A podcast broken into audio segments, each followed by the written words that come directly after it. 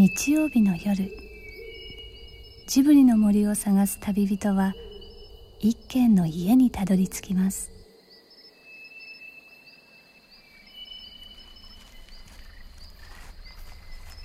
ジブリの森のラジオの川のほとり。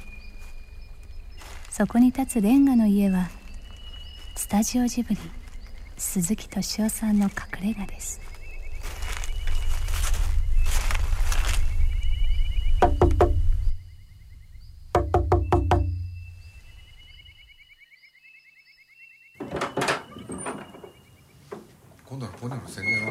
てるとどうですか？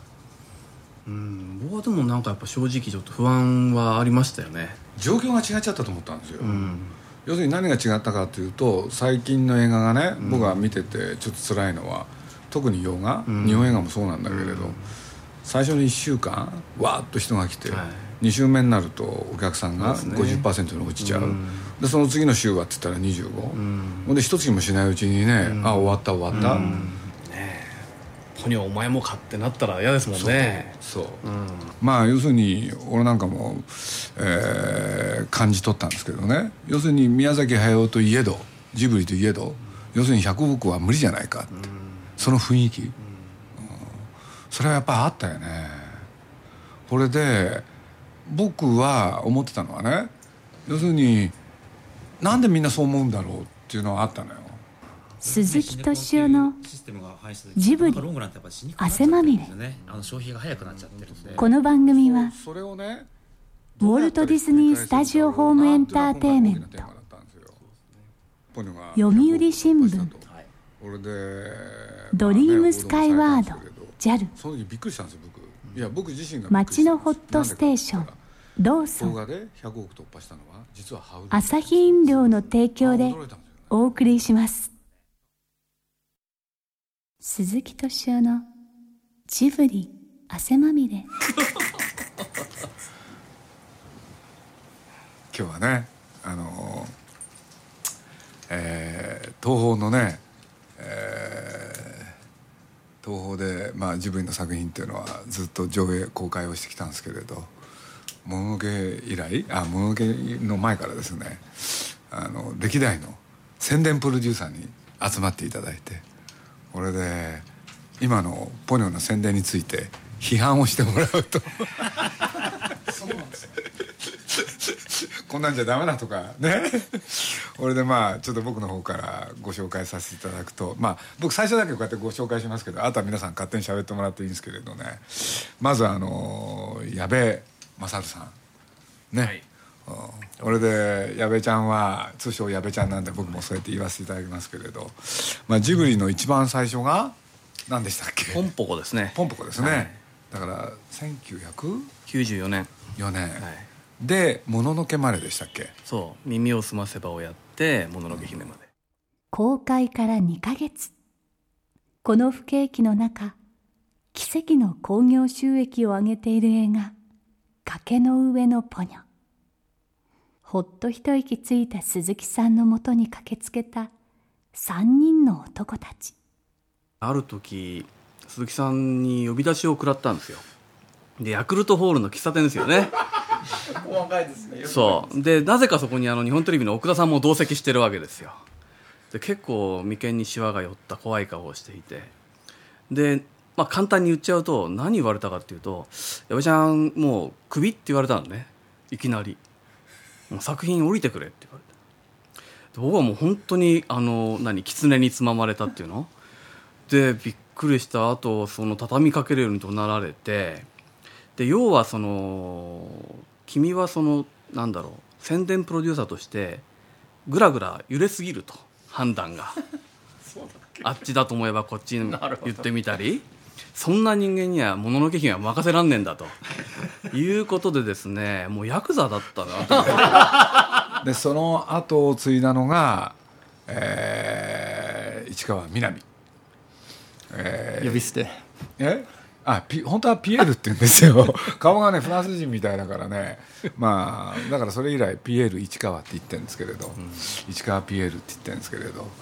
あのー千と千尋の神隠し」はい。をやってもらいまして、僕は割と優等生タイプでずっと来てたんで 先生にも親にも怒鳴られたことって本当にないかったんですよ。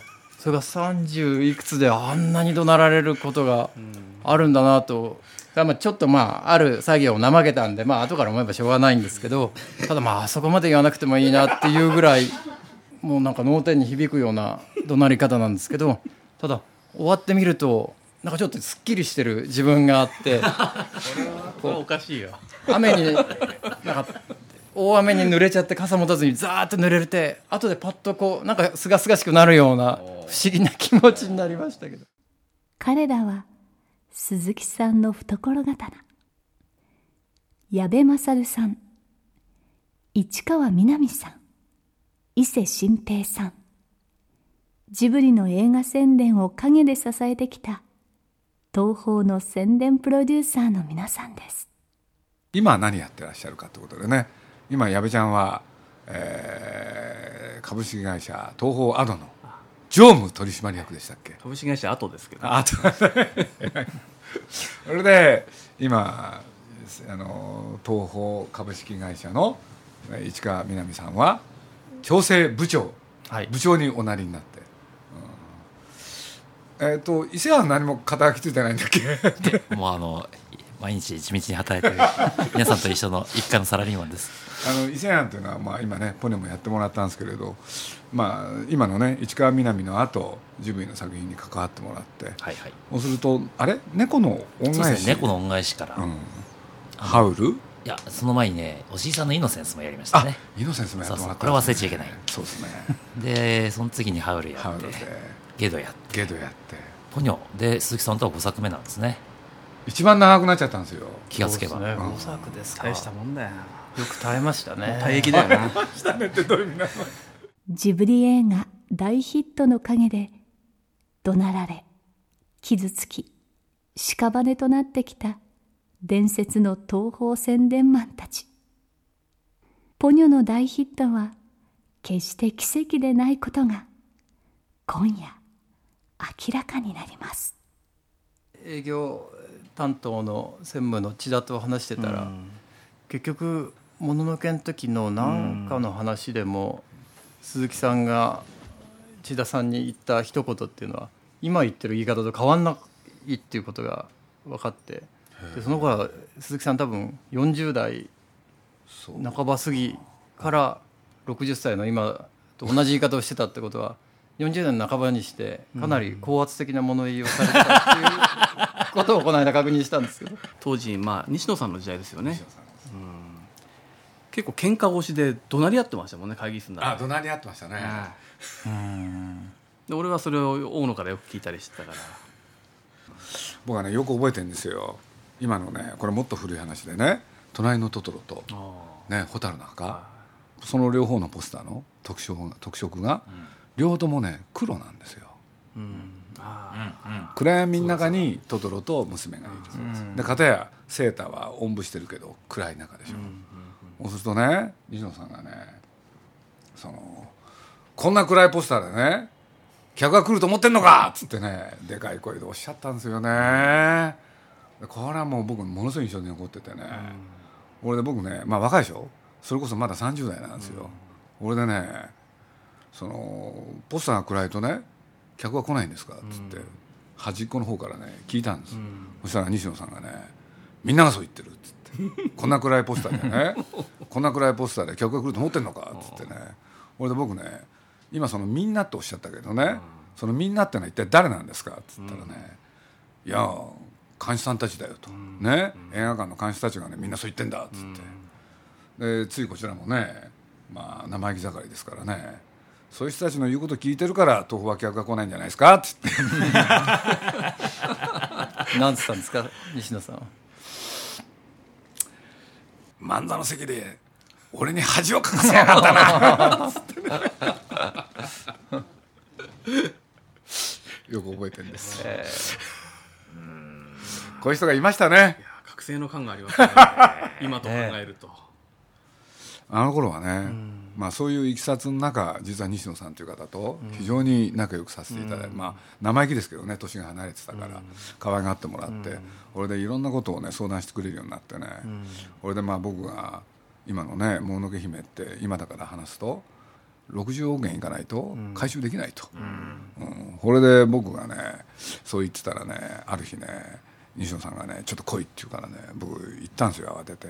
そしたらね「本当に鈴木さん60やりたいのか」と。で僕はね「いややらなきゃだって回収できないですからね」って言ったらね「分かった」じゃあやろう」ってね 言ってくれたのよく覚えてるんですけどね。かっこいいっすね。僕その会議室にいたからよく覚えてます。いやそうですか、はい。あ本当やべちゃんもいたんだ。あの時いてで多分僕の記憶はちょっと違ってて違ってる？50億って話から始まったんですその会議室は。で50を超えようって言ってたんだけどでもどうせなら日本の映画の記録は南極物語だからそれを超えようっていうところでで西野さんが分かったって言ったのは覚えてますね。はいあれ 僕は傍から見てましたけど当時配収6週の60億の目標っていうのはちょっとありえなかったんですよね。ありえない。つまり 今みたいにロングランしたりとかシネコンが広がったりしない時代だから、一定のキャパ数でこそう何日やって何週間やって一日何回やってってかけるともうこれは不可能だっていう。合理的に考えたらね不可能な数字ですというよね数字だったんですよ当時。もののけだって姫のねチューブにいた榊原さんがあのシミュレーションしたんですもん。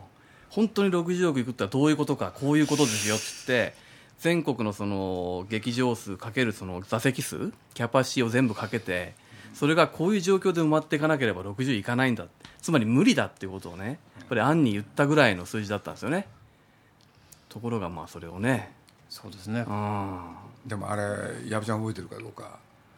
要するになんつったらいいかな。内容が難解だって言われたじゃない、はい。俺でね当時いわゆる責任者の方がね、要するにこれはダメだと、ね。まず第一にファミリーは来ない、うん。俺で60なんてとんでもない話だと。これはね配収ね10もいかないっつって、でそれをねまあ僕は後で聞くんですけれどその西野さんがねそのずーっと黙ってて、その会会議のさなか、こんなセリフを言ってくれたのっていうのは僕後で聞いたんですよ。要するに映画っていうのはね頭で見んじゃないと、腹で見るんだと。名言ですね。払ってくるわけですね。そう。普通心ですよね。腹に来るんだね。映画は腹で見るんだと。ね。だから何が何でも60やるっつって、これで実際は？113億配収で？でしたっけ、これで僕は思ってたのはね要するになんでみんなそう思うんだろうっていうのはあったのよ俺でそれを感じたしね。俺でやればなんとかなんじゃないって。ちゃんとやれば、うん。だけれどなんか気分として今みんなそうでしょ、やっぱりね、ダメなんじゃないかって、ほんでやる前からみんなその気分に今浸ってる、うん。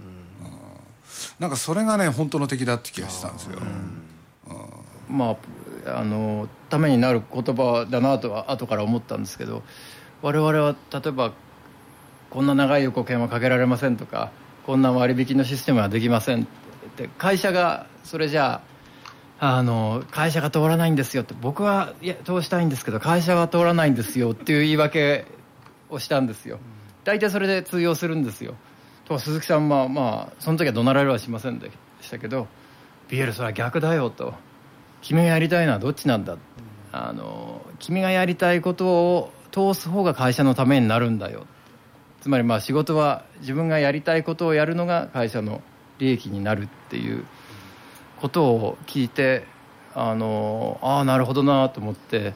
だからヒット作が今生まれないっていう時にね、確かに不景気もあるけれどその不景気の中で醸成された、なんていうの？やっぱりダメなんじゃないかって、その気分の方が勝ってる時代、なんかそんな気がしてるんですよ、でそれをねなんか突破したかったんですよ、まあそういう時代だからっていう選択だと思いますけどもうちょっと理屈っぽく売るってもありましたよね。そう。あの最初からおっしゃってた月の満ち欠けとかそう。あのーもっと宮崎監督が語る壮大な哲学的なテーマっていうのを売る手もあって「千と千尋」はそれを売って成功したけど今度は逆に素朴に素朴に出しましたよね。だそれは多分時代を読んでの選択なんでしょうね、理屈やったらみんな嫌がるっていう。それはね如実に思ってたんですよ。でもそういう意味でその一番端的な今回新しかったのはあの歌ですよね、あれのもあのこう醸し出した雰囲気っていうのはやっぱり今のと違うじゃないですか、あの子供っぽく取られるっていう歌の懸念もあったにもかかわらずあれで押し通したっていうのもやっぱり、あっけらかんと歌う、ええ。あの歌によって台無しにしかねなかったですからね。はいすごい大胆ですよ。今まで作ってきたもののイメージをね。うん。あのでも12月の頭に発売してしばらく売れなかったじゃないですか。それも織り込み済みですか？しばらくどころか。それはね売れないって言ってたのよ。で売れないんだけれど申し訳ないけどよろしくっつって。でもそれがし6月になってもうね3000だったから。売れないにも程があるっていう。そう売れないにも程があるっていうんで。でもそれをね分かっててくれてたの人がねただ一人いたんですよ。でそれ誰かっていうとねヤマハコミュニケーションズっていうところのね鈴木部長っていう人なんですよ。でそれね6月にあの今のなんだっけあの制作委員会やるじゃない、これで7月の公開直前丸2週間にこんだけのね歌を使ったいろんな素材が、要するにテレビその他で出ますと、でこれを知ったその日にね、その鈴木部長はねなんと20万枚のプレスをするんですよ。そうするとこれはね社内でね担当の薩さんはじめ部長どうかしたんじゃないかとね3000枚しか売れてないんですよと、3000枚吸って3000枚だあ3万枚吸って3000枚だからまだ残り2万7000あるんだと、そこへプラス20万っていうのはね無茶だっつってみんなで止めにかかるんだけれどその今の鈴木部長がね、まあこういうことを言ったらしいんですよ、ダメだったら捨てりゃいいんだから。つってでもそれがね成功を導くのよ。なるほどね。今度の「ポニョ」で 感じるのは本当に強いのはあの感性の映画なんだなと思いましたね。感性に訴えかける映画。でまあこういう映画って今ほほとんど世界中に、日本どころか世界にないと思うんですけどやっぱそれはまああの天才がまあ作る、まあ、感性の映画だし感性に訴えかける映画で天才じゃない人たちが作る映画はやっぱ理屈なんですよね。で僕らは僕はまあ「千と千尋」の後にどっちかというと企画のセクションに行ったんであれですけど、やっぱそれは天才じゃない人たちは理屈で作るんですよね。あの本当に起承転結がどうかとか、クライマックスがどうかとか。で、まあ、ハリウッドの映画の多くもそうですけどね、でそれはまあそこそこのヒットにはなる。ただまあここまでのヒットになるっていうのは、まあ本当に感性に訴えかける映画っていうのは本当は強いんだなと。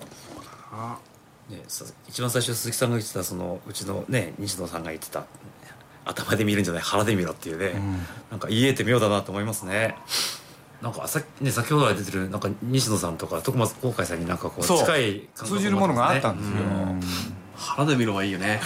鈴木敏夫のジブリ汗まみれ。